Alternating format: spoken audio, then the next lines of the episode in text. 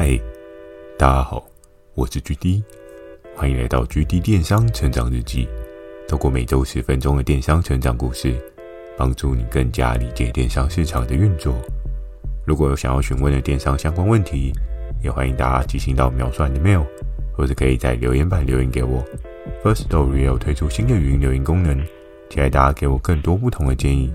好的，我们正式进入今天的主题。今天这一集呢，要跟大家开始聊到一些特别的小事情。什么样是特别小事情呢？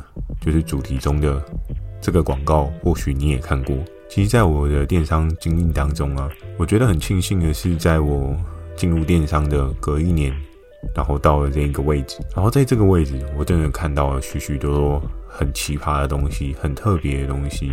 然后他不小心的就卖得非常好，那我相信这可能也是当时市场有一个强烈的资讯不对称，所以造成市场上面的一些不一样的变化哦。那今天的这一个商品呢是什么？我觉得前面可能先简单跟大家描述它的对应的广告的状况哦。首先呢，要先跟大家聊到说，黑暗中没有它很痛苦。或许很多人可能在不同的时候。你会接触到全黑的视野哦，可能比较接近的情境的话，就像是有的人可能会去玩那种密室逃脱之类的游戏，那你可能就会遇到真的整个空间全暗，然后要你去解出对应的谜团。那在更那在更早期的一些情境呢，包含像我自己的情境，之前有跟大家聊过，就是我的出生地算是在基隆嘛。那基隆呢，很不巧的，我住的也并非市区，是比较偏山区的地方。在每次台风天来的时候啊，我们是会有断电的危险哦。因为你知道，在早期台电的线路并没有密集度这么的高，所以在比较偏山区的地方，都会有一些断电的风险哦。那我最有印象的是，因为我自己家里亲戚有人是住在山脚下，然后毕竟我们是住在偏山区。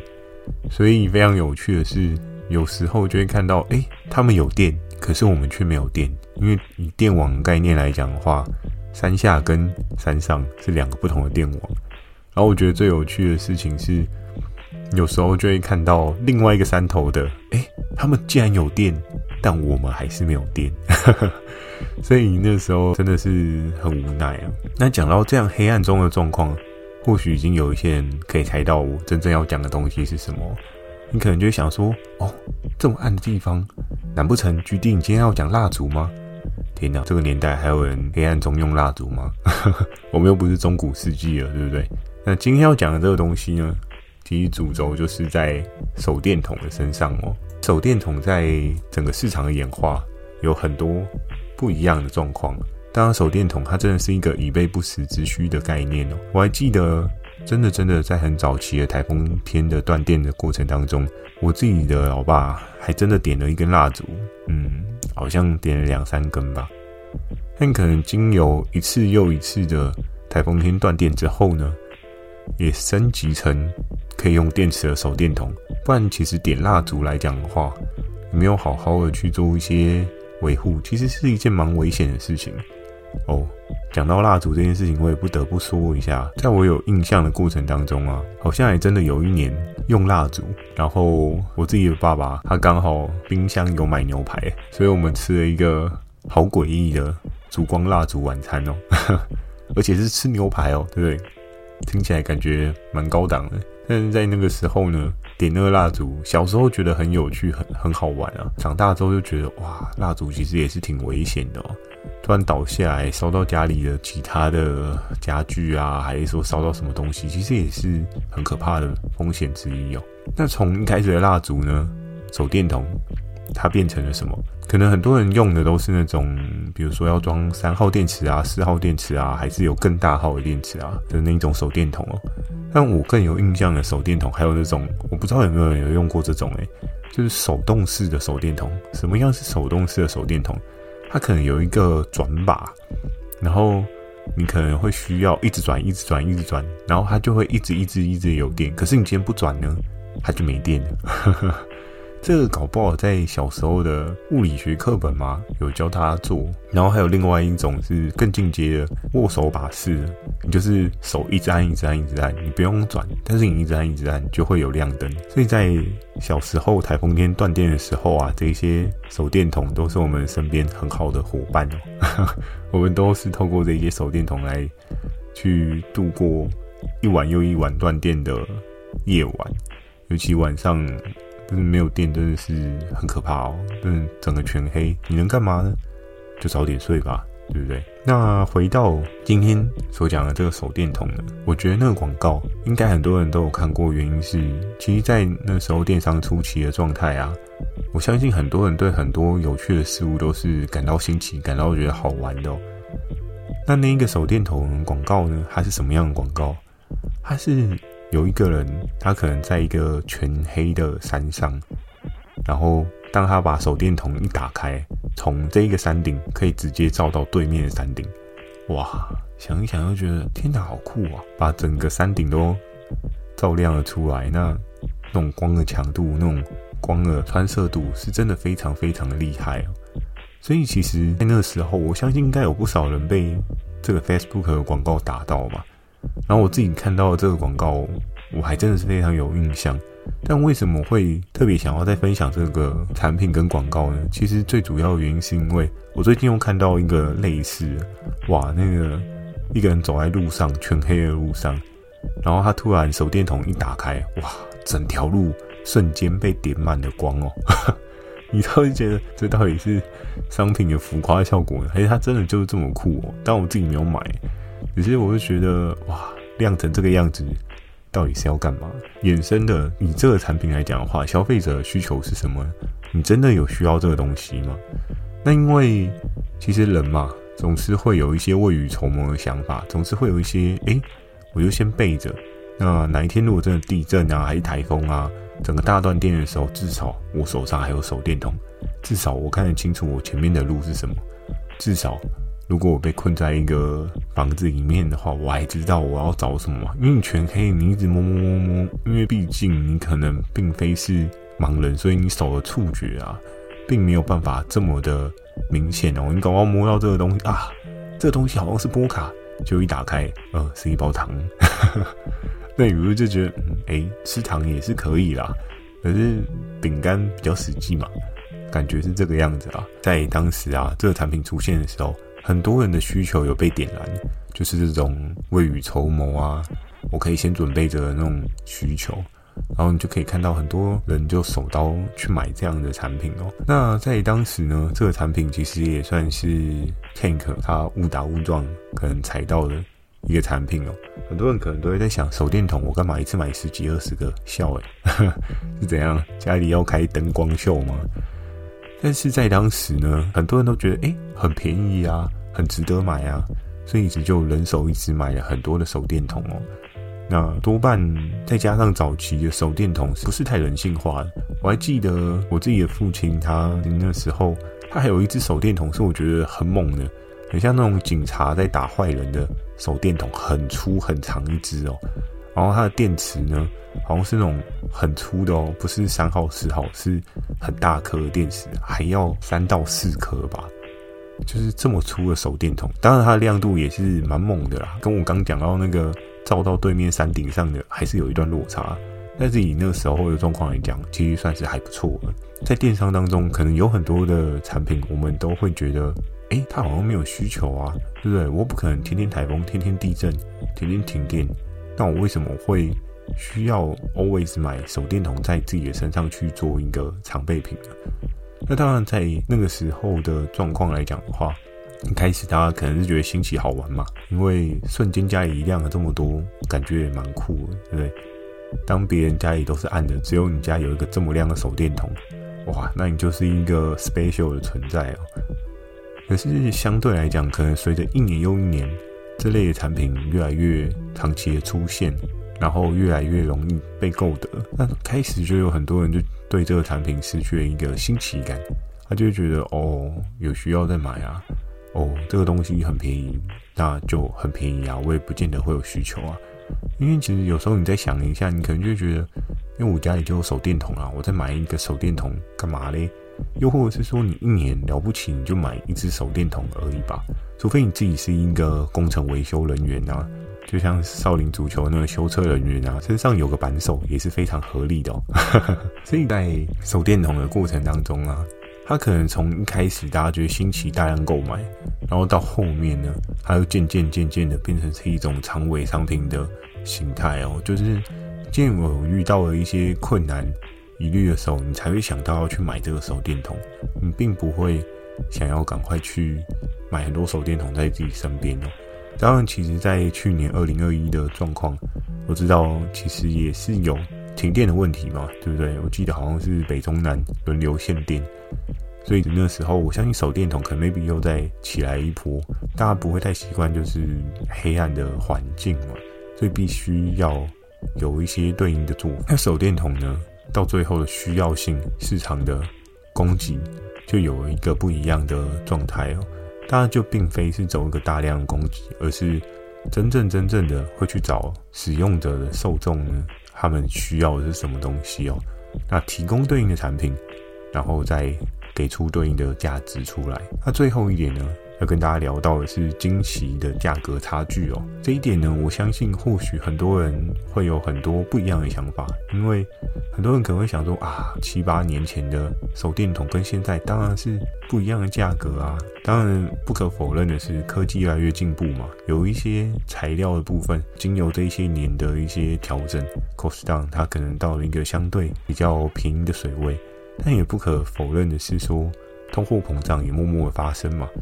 所以发生的状况可能也会将手电筒整个市场做一个不一样的调整哦。那在当时候呢，Tank 它的这个手电筒，它其实是大概四百块上下的区间哦。然后它一个月呢，其实也可以卖超过百万以上的营业额。那就光光单一支手电筒就能够有这么大的市场强度，真的是想想你也觉得蛮夸张的。到底是谁？